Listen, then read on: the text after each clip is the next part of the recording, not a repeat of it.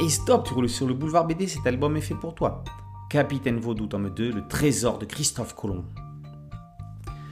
Il défend Tom en pleine nuit, accompagné d'une poignée d'hommes et du petit Rodolphe, le mousse, le baron Morlante, capitaine pirate, s'apprête à pratiquer un rite vaudou. En sacrifiant le gamin, il compte attirer les zombies, parmi lesquels se trouve Angus, mort-vivant et frère de Cormac. Il cherche à le capturer. Quant à lui, Cormac doit être initié au rite vaudou afin d'apprendre à maîtriser son pouvoir. S'il n'en est pas complètement convaincu, c'est l'avis du rabbin qui l'invite à partir pour les Blue Mountains dans les villages secrets des nègres marrons.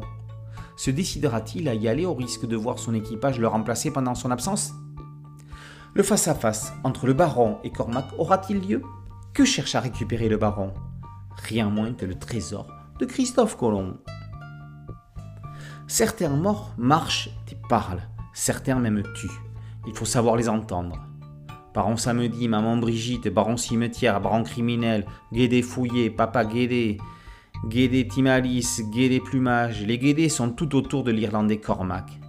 Apa Guédé, Guédé Timalis, Guédé Plumage, Brave Guédé, Tigédé, lorsque le baron Morlante les invoque, l'abordage en corps à corps du navire espagnol devient inégal. Mais il ne devra pas oublier ce qu'il faut, c'est toujours payer les morts.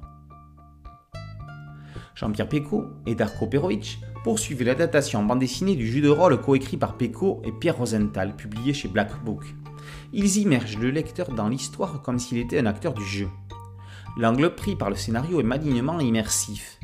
Prendrait-on les mêmes décisions que Cormac? Que ferions-nous dans le costume du baron? Avec ce deuxième épisode, on entre de plein pied le grand spectacle avec le piège destiné aux zombies. Le point d'orgue est l'abordage. On ne peut s'empêcher de penser au chevalier François de Haddock lorsque l'hidalgo espagnol se rend dans la sainte barbe de son navire.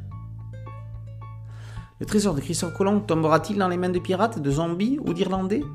Toute voile dehors, le sabre au clair, il ne va pas falloir tergiverser.